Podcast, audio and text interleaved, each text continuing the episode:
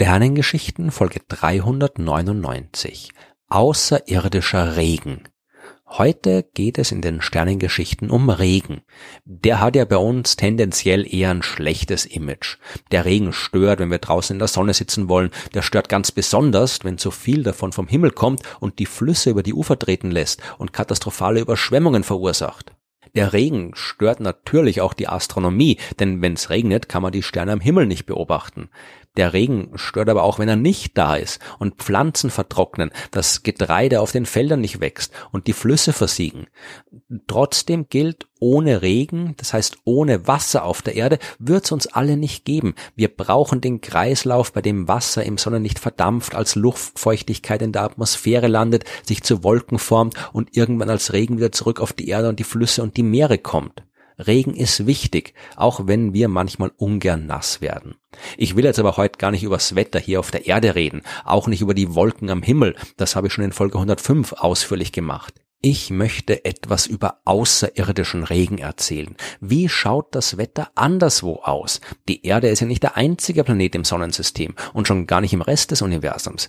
Aber wir sind der einzige, auf dem es regnet. Zumindest der einzige, von dem wir das derzeit definitiv wissen.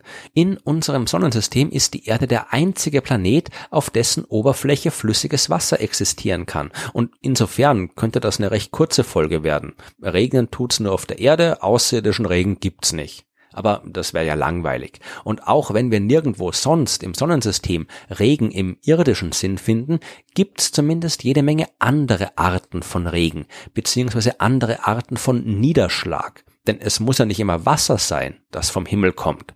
Auf dem Mars zum Beispiel ist es viel zu kalt dafür. Dort liegen die Durchschnittstemperaturen bei minus 55 Grad Celsius, die Tiefstwerte bei minus 100 Grad. Das Wasser, das am Mars existiert, das liegt gefroren im Boden und es bleibt dort auch. In die Atmosphäre gelangt dort nichts davon und es kann daher auch nicht abregnen. Die Atmosphäre des Mars, die ist extrem dünn und sie besteht fast vollständig aus Kohlendioxid. Das haben wir hier auf der Erde ja auch in unserer Lufthülle und leider viel zu viel davon. Bei uns bleibt das immer gasförmig. Auf dem Mars kann das Kohlendioxid aber auch fest werden. Kohlendioxid gefriert nämlich bei minus 78,5 Grad zu einer Substanz, die wir Trockeneis nennen. Das gilt für die Erde und den Luftdruck, der hier herrscht. Unter dem geringeren Druck, der in der Marsatmosphäre herrscht, kann Kohlendioxid schon bei höheren Temperaturen zu festem Trockeneis werden. Und tatsächlich hat man in den kalten Regionen des Mars immer wieder dünne Wolken aus Kohlendioxid beobachtet. Die gefrieren dann zu Trockeneis, das vom Himmel schneit und als Trockeneis Schnee am Boden liegen bleibt, bis es dann irgendwann wieder wärmer wird oder halt das, was auf dem Mars als warm durchgeht und das Trockeneis wieder zu gasförmigem Kohlendioxid wird und in die Atmosphäre gelangt. Regen haben wir also nicht auf dem Mars, dafür aber Trockeneisschnee. Richtig wild kann das Wetter dagegen auf unserem anderen Nachbarplaneten werden, der Venus. Die hat eine Atmosphäre und was für eine.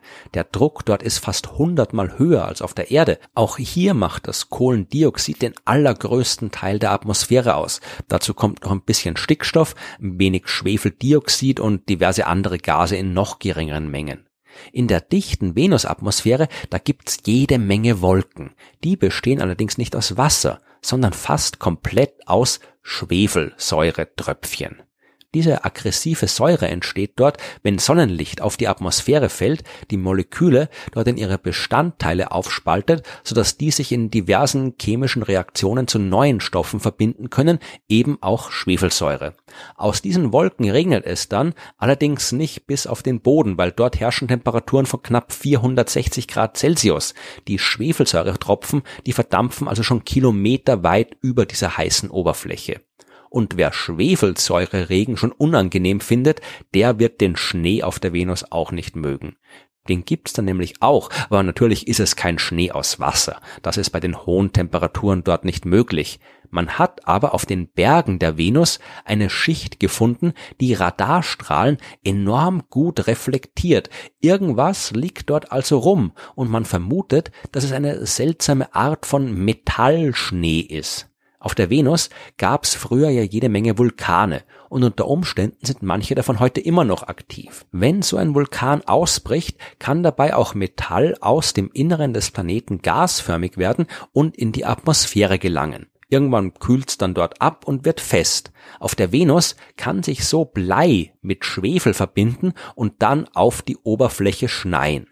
Wenn euch also das nächste Mal das Wetter auf der Erde auf die Nerven geht, dann denkt an die Venus mit ihrem Metallschnee und Schwefelsäureregen. Bei den anderen Himmelskörpern im Sonnensystem, da wird schon ein bisschen schwieriger mit dem Niederschlag. Der Merkur hat keine Atmosphäre, genauso wie der Mond. Und wenn keine Atmosphäre da ist, dann gibt's auch nichts, aus dem etwas auf dem Planeten regnen oder schneien kann. Dann bleiben noch die Gasplaneten Jupiter, Saturn, Uranus und Neptun.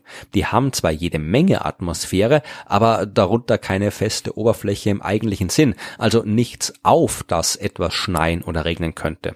Ein genauerer Blick, der lohnt sich aber trotzdem. Schauen wir uns mal den Neptun an, den sonnenfernsten Planeten. Seine Atmosphäre besteht vor allem aus Wasserstoff und Helium, aber auch Methan ist dabei. Auf Neptun ist es auch richtig kalt. In den äußeren Schichten seiner Atmosphäre hat es minus 200 Grad, weswegen es dort auch jede Menge Eis gibt, Wassereis, aber auch gefrorenes Methan oder Ammoniak. Was es auf Neptun auch noch gibt, ist extrem starker Wind. Die Windgeschwindigkeit kann weit über 2000 Kilometer pro Stunde liegen. Neptun ist, was den Wind angeht, der Rekordhalter im Sonnensystem.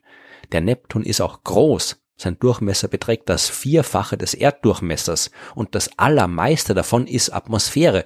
Diese enorme Mengen an Gasen, die drücken auf das Innere des Planeten. Dementsprechend steigt der Druck auch immer höher, je weiter man ins Innere der Atmosphäre vordringt.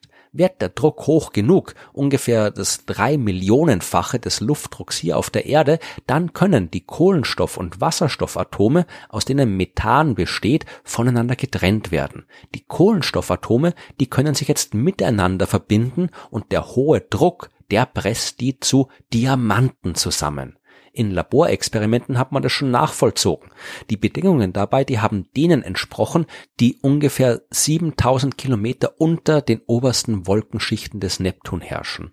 Auf Neptun oder in Neptun könnte es also Diamanten regnen. Die bilden sich tief in seiner Atmosphäre und sinken dann weiter nach unten hinein ins Innere des Planeten. Auch bei Uranus, der Neptun ja recht ähnlich ist, was die Atmosphäre und Temperatur angeht, könnte das passieren.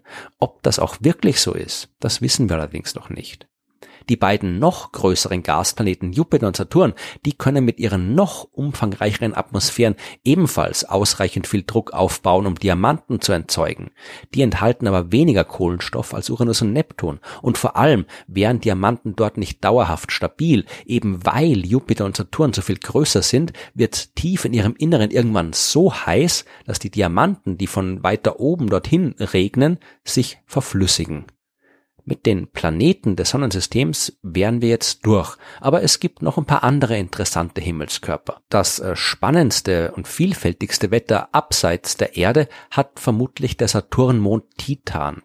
Dem habe ich ja schon die ganze Folge 157 gewidmet. Im Gegensatz zu fast allen anderen Monden hat Titan eine dichte Atmosphäre. Der Druck auf der Oberfläche dieses Mondes beträgt das eineinhalbfache des Luftdrucks auf der Erde. Die Atmosphäre besteht fast komplett aus Stickstoff, es ist aber auch ein bisschen Methan drin. Das Methan ist hier bei uns auf der Erde immer gasförmig, wenn es natürlich vorkommt.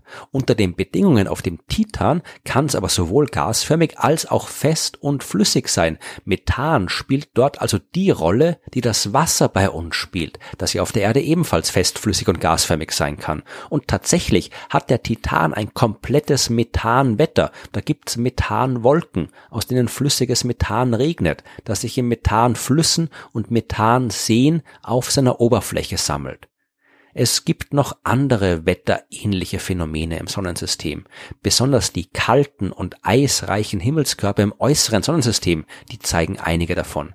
Himmelskörper wie der Pluto oder andere Asteroiden, die bestehen zu einem großen Teil aus Eis. Das kann sublimieren, also gasförmig werden. Und dazu muss es nicht unbedingt heiß sein. Das passiert auch ganz von selbst, wenn es kalt ist, nur halt sehr, sehr langsam.